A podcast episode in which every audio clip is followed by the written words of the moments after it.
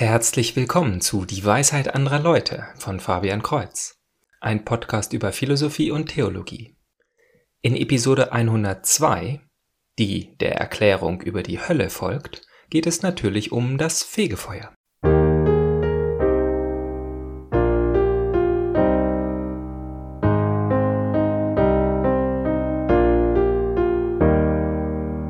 Das Fegefeuer, im lateinischen Purgatorium, ist ein Ort der Reinigung.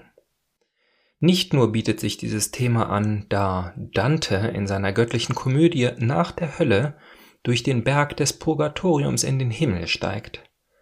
Hm, leider bin ich bei meinem Podcast dort noch nicht angekommen, sondern zusätzlich habe ich auf YouTube auch mal ganz allgemein nach deutschen Videos, die die katholische Lehre kritisieren, gesucht. Im englischen Bereich gibt es sehr viel Material über die Lehre selber, über Theologie, wie man die Bibel verstehen kann und was die frühen Christen geglaubt haben. Und natürlich jede Menge Debatten zwischen den verschiedenen Glaubensrichtungen. Im Deutschen findet man vor allem zwei Themen, wenn es um die katholische Kirche geht. A. Die Sexualskandale und B. das Frauenpriestertum.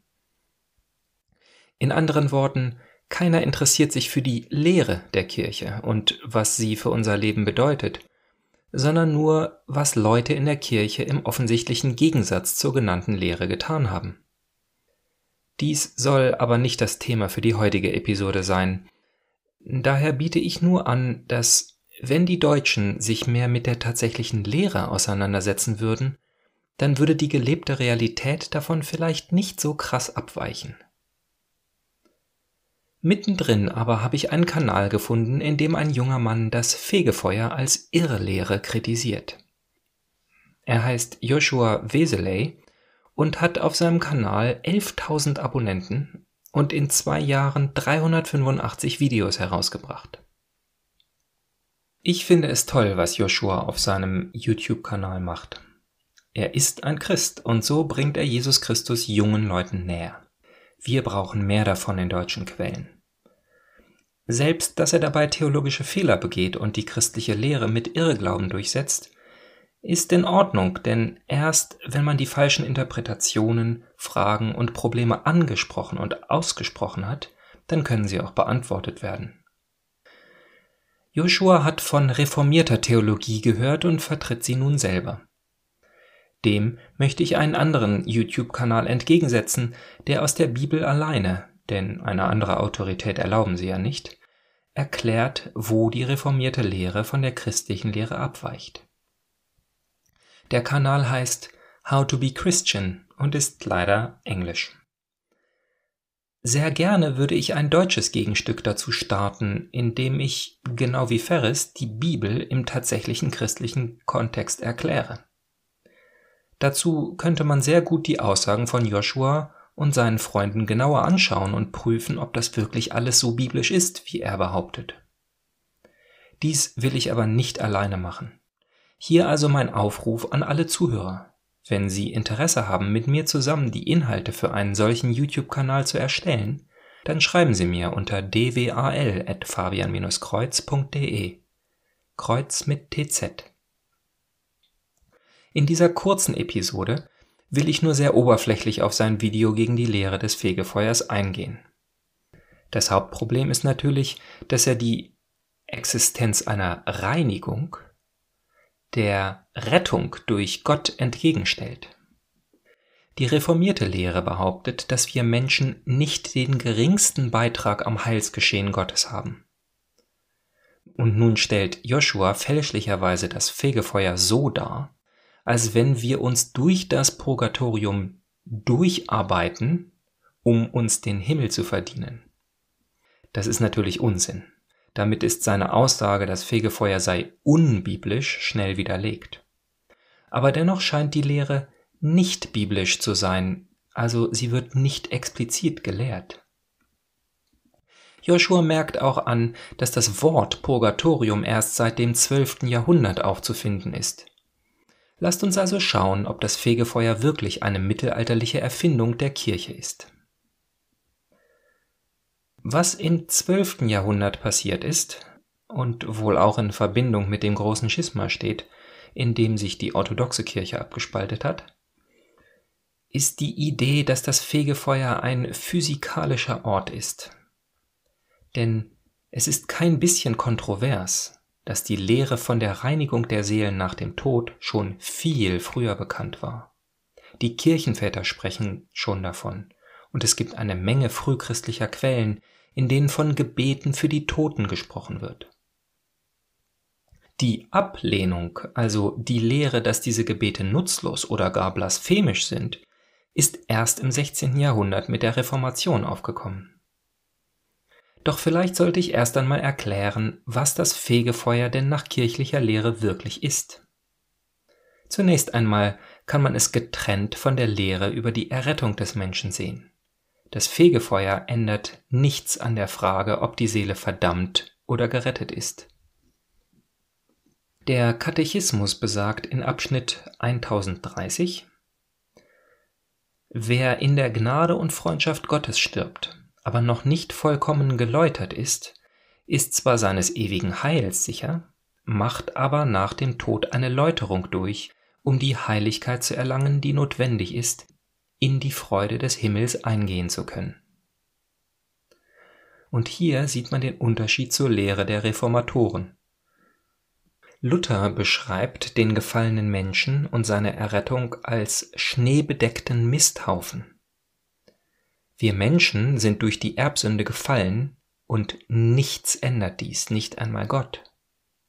Wir dürfen nur deshalb vor den gerechten Gott treten, weil uns die Gerechtigkeit Christi wie ein weißer Mantel umhüllt.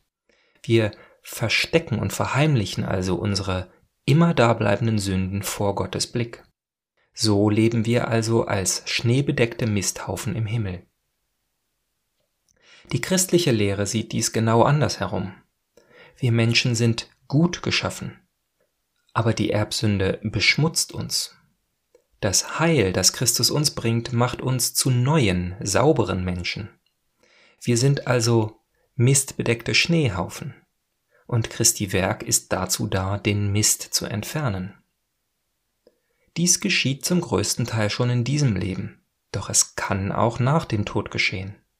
Man sieht dies in einer Nebenbemerkung von Jesus Christus selber in Matthäus 12, Vers 32.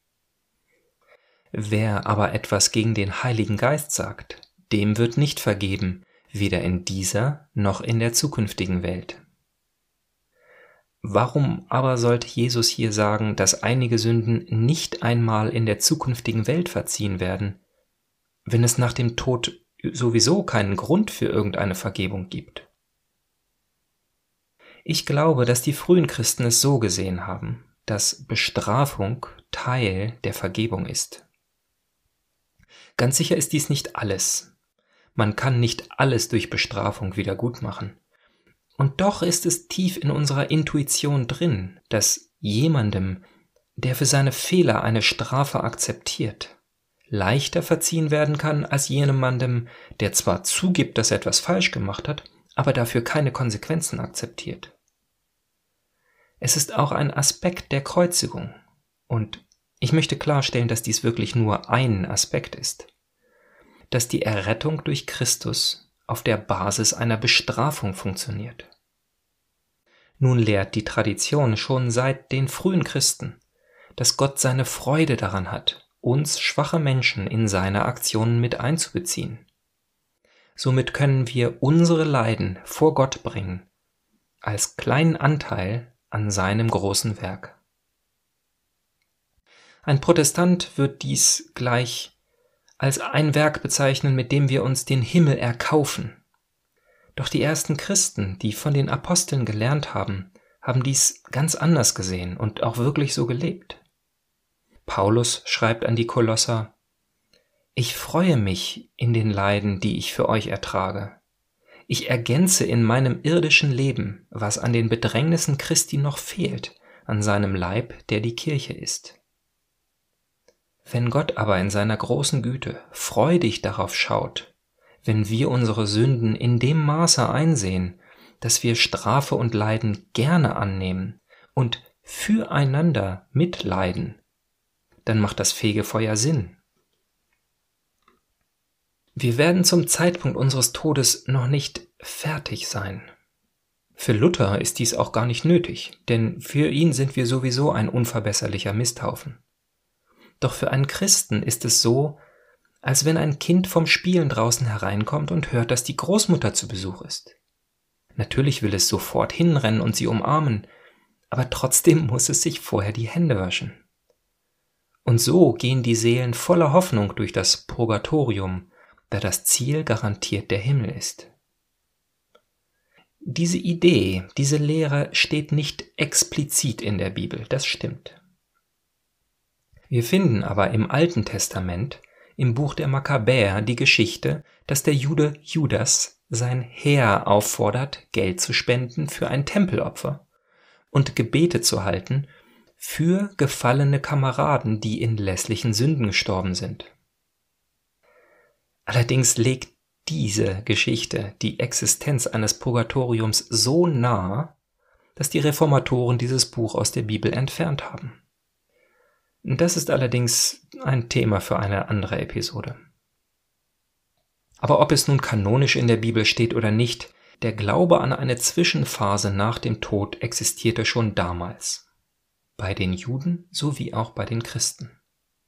Und es ist bezeichnend, dass die Gegner der Lehre weder bei Christus, bei den Aposteln noch bei den Kirchenvätern ein explizites Wort gegen diesen Volksglauben finden können. Das wäre aber zu erwarten, wenn der Glaube, der damals schon bestanden hat, eine Irrlehre sein würde. In der Podcast-Beschreibung gibt es einen Verweis auf eine Liste von frühchristlichen Schriften, die über Gebete für die Toten sprechen.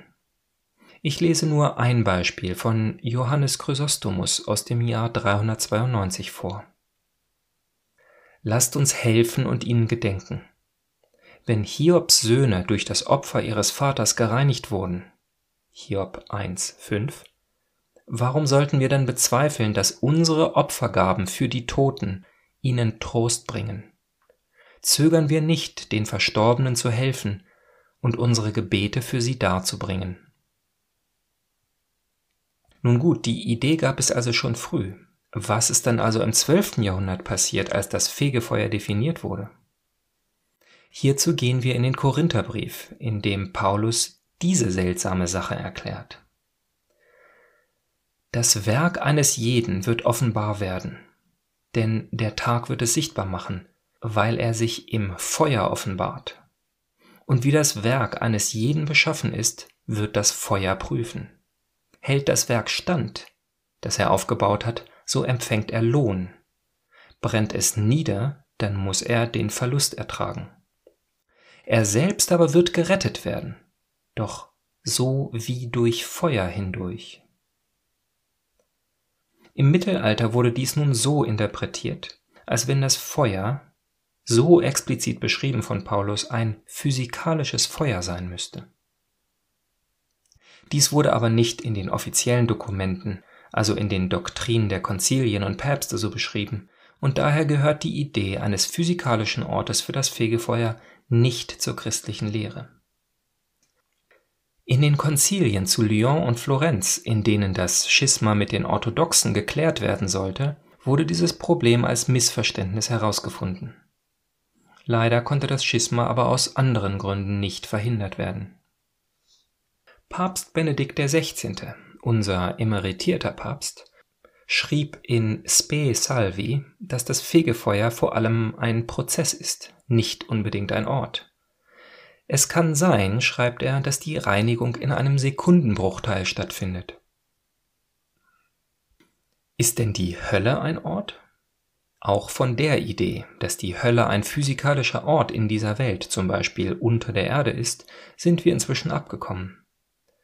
Es gibt keine und gab nie eine solche Doktrin, und dennoch lehrt die Kirche, dass die Hölle real ist. Letzte Episode habe ich das Buch Die große Scheidung von C.S. Lewis erwähnt. Im Gegensatz zu Dante kommt Lewis nicht in den Himmel. Dafür fühlt er sich nicht bereit. Lewis beschreibt im letzten Kapitel, wie die Sonne aufgeht und die Strahlen wie harte Blöcke auf ihn fallen. Das ist der Moment, in dem er aus seinem Traum aufwacht. Insgesamt beschreibt er in dieser Fantasie einen Zwischenbereich, in den alle Seelen kommen dürfen. Sogar die verdammten Seelen aus der Hölle können dorthin kommen und einen Vorgeschmack auf den Himmel bekommen. Doch alle Seelen, Louis selber eingeschlossen, sind wie Geister, fast unsichtbar, wie menschenförmige Schmutzflecken auf der Landschaft. Der Himmel ist viel realer als sie selber, und so drücken sie mit ihrem Geistergewicht nicht einmal die Grashalme nach unten, wenn sie darüber laufen. Die Heiligen und Engel, die ihnen entgegenkommen, sind ganz real und fest, und sie laden sie ein, im Himmel zu bleiben, um selber zu lernen, hier zu leben. Sie sollen kräftig werden, Materie gewinnen und so diese Welt genießen lernen. Zum Ende des Buches hin beschreibt Louis, dass die graue Stadt, aus der die Seelen gekommen sind, nur für jene die Hölle ist, die dorthin zurückkehren. Für alle Seelen, die im Himmel bleiben, ist es nur das Fegefeuer gewesen. Louis ist trotz der Überredungsversuche seines Freundes J.R.R. Tolkien in der Anglikanenkirche geblieben und ist nicht katholisch geworden. Einige weisen deshalb darauf hin, dass diese Idee, dass Hölle und Fegefeuer dasselbe sind und es sich nur in Retrospektive in das eine oder andere differenziert, keine katholische Lehre ist. Aber ebenso ist die Idee, dass das Fegefeuer ein physikalischer Ort mit echtem Feuer ist, zwar so einigermaßen biblisch, aber auch keine katholische Lehre und dennoch wurde sie von katholischen Leuten vorgeschlagen. Katholisch bedeutet universell und daher sind in der katholischen Kirche eine Vielzahl von Ansichten erlaubt, solange sie nicht der Bibel, der Tradition oder dem Magisterium widersprechen. Dass es ein Fegefeuer gibt, ist inzwischen als Dogma definiert. Doch wie es ist, wo es ist und wie lange es ist, ist offen für Spekulationen. Aber warum überhaupt ein Dogma? Ist es wichtig für unser Heil zu wissen, was genau nach dem Tode passiert? Nein, für die ersten Christen waren die Details unwichtig, da sie durch die apostolische Tradition bereits die richtige Einstellung hatten. Ich glaube, deswegen steht es nicht explizit in der Bibel drin. Die Frage hat sich einfach nicht gestellt.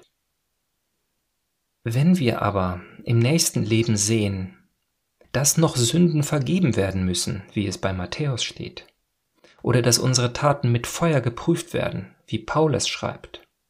Was werden wir dann sagen? Sagen wir erschrocken, was? Mir wurde versprochen, dass all meine Sünden nicht nur vergeben, sondern auch wieder gut gemacht sind. Nur deshalb bin ich doch Christ geworden. Oder sagen wir, Danke Herr, dass meine Sünden vergeben sind und ich in den Himmel komme.